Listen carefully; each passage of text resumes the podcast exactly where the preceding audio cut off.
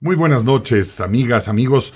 El día de hoy vamos a leer un turrón que me parece espléndido. Son versos que de alguna manera nos llaman a la reflexión del carpe diem, a ese latinajo que, refiere a vive tu vida, vive, vive tu hoy.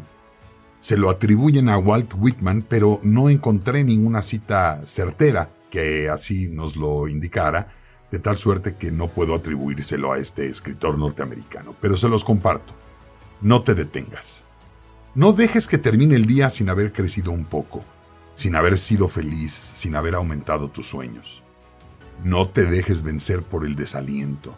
No permitas que nadie te quite el derecho a expresarte, que es casi un deber. No abandones las ansias de hacer de tu vida algo extraordinario. No dejes de creer que las palabras y las poesías sí pueden cambiar el mundo. Pase lo que pase, nuestra esencia está intacta. Somos seres llenos de pasión. La vida es desierto y oasis.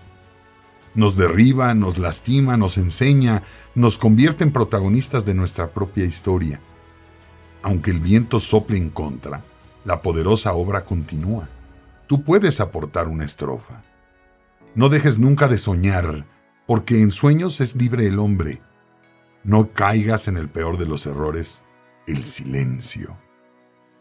La mayoría vive en un silencio espantoso. No te resignes, huye. Emito mis alaridos por los techos de este mundo, dice el poeta. Valora la belleza de las cosas simples.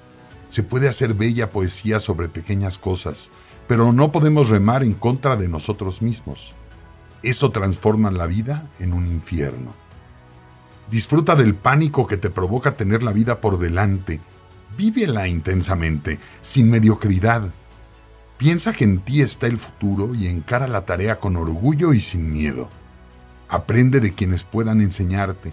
Las experiencias de quienes nos precedieron, de nuestros poetas muertos, te ayudan a caminar por la vida la sociedad de hoy somos nosotros, los poetas vivos.